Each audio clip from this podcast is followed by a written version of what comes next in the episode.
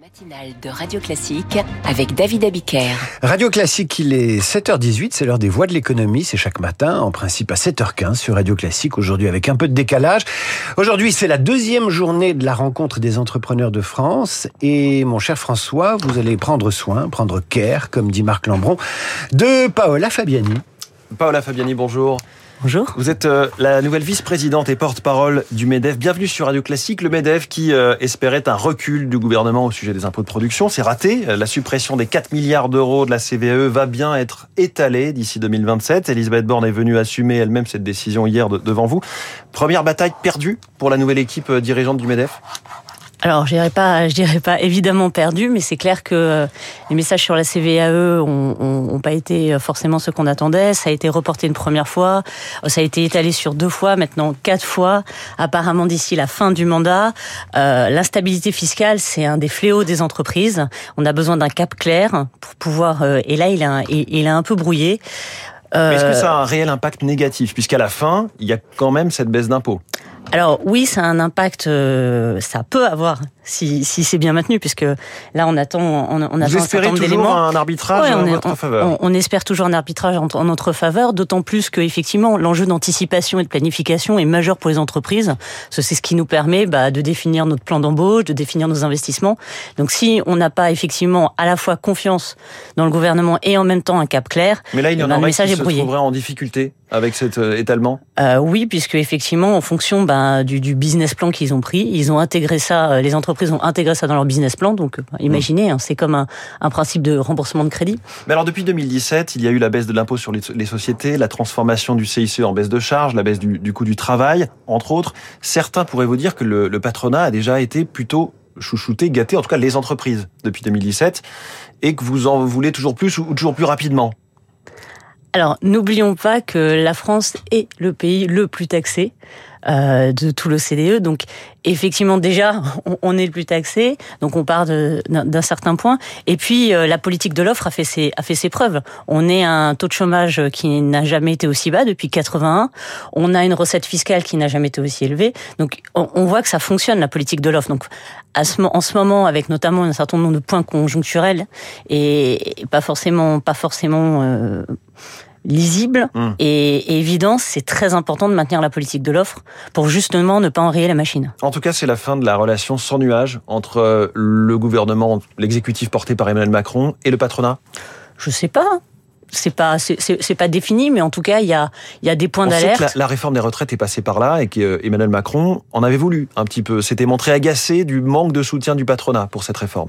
Non, mais là je pense que la relation sans nuage, je ne dirais pas ça. Je dirais qu'il y a il y a différents sujets, notamment la CVAE, les arrêts maladie, un certain nombre de sujets qui sont importants à être traités et, et, il y a des négociations qui sont pas encore déterminées. Précisément, Paola Fabiani, les arrêts maladie, leur coût euh, explose, euh, plus 8% en un an. Le gouvernement avait laissé entendre qu'une partie une partie de l'indemnisation de ces arrêts maladie allait être portée désormais par les entreprises. Finalement, il renvoie vers une négociation entre vous et les syndicats.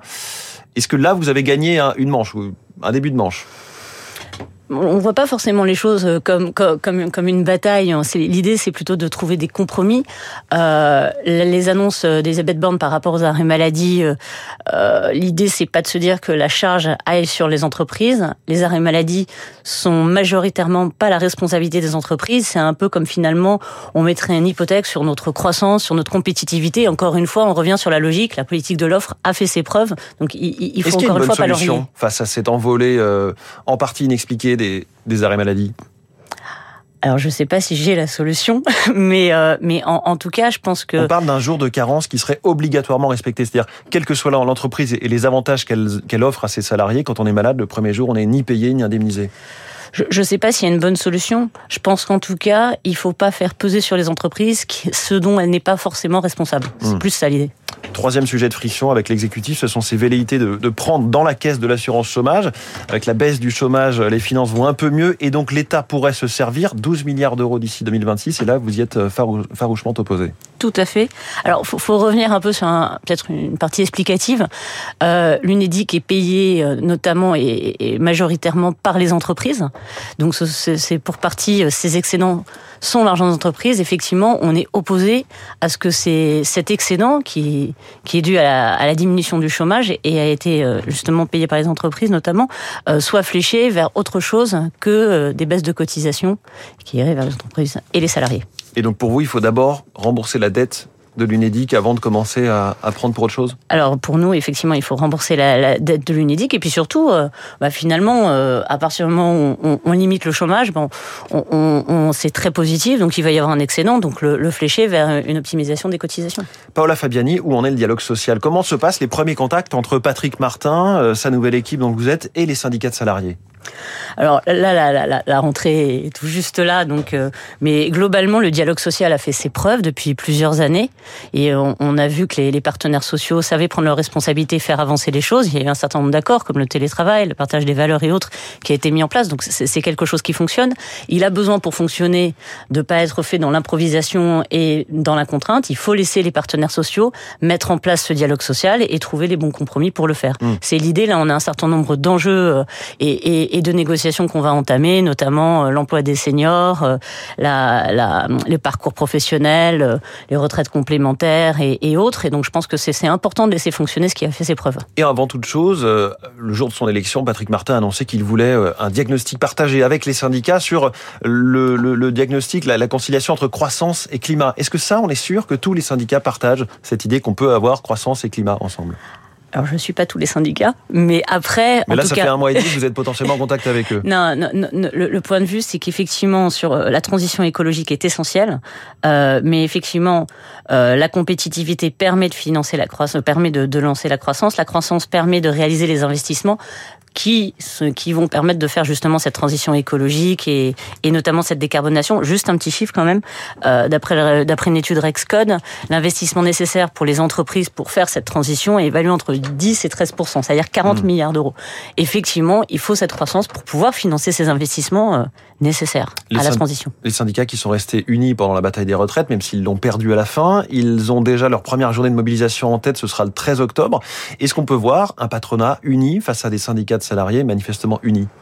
Alors, Et un patronat peut-être plus vocal, parlant plus fort je, je suis pas dans ce, le dialogue social, c'est la construction des compromis. Donc c'est pas forcément face entre guillemets. C'est pas forcément sur la place publique. Euh, non, puis surtout face. Oui. C'est pas, on n'est pas dans une opposition, on est dans la constitution et la construction de, de, de compromis qui vont permettre d'aboutir. On a vu que ça fonctionnait, et donc je pense que le patronat déjà est bien sûr uni et effectivement on est tout à fait prêt à, à engager un certain nombre de dialogues mmh.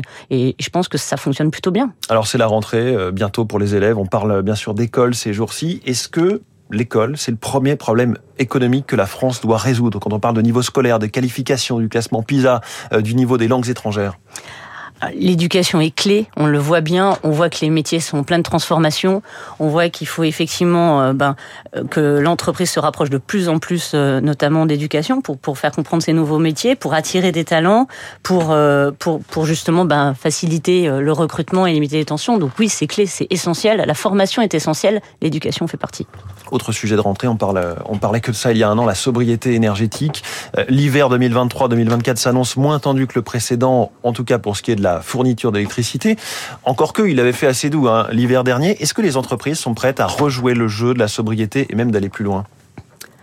Les entreprises, je pense, se sont, prêtées au maximum dans leur, dans leur capacité à un certain nombre de jeux. Donc, effectivement, elles sont toujours là pour essayer d'accompagner et de faire de leur mieux.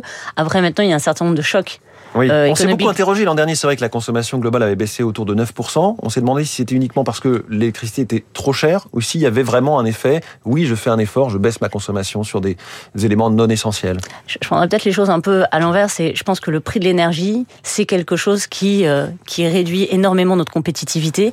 Donc effectivement, il faut absolument permettre de, il faut absolument essayer de, de, de compenser ça, puisqu'on le voit dans plein de domaines. Ce prix de l'énergie joue, joue sur notre compétitivité française, mais aussi européenne par rapport notamment aux États-Unis et à un aspect mondial. Paola Fabiani, vice-présidente et porte-parole du MEDEF, merci d'avoir été ce matin en direct, notre voix de l'économie sur Radio Classique. Merci. Et merci à vous, François Geffrier, qu'on retrouve demain dès 6h dans la matinale écho et à 7h15, si tout va bien, avec l'invité des voix.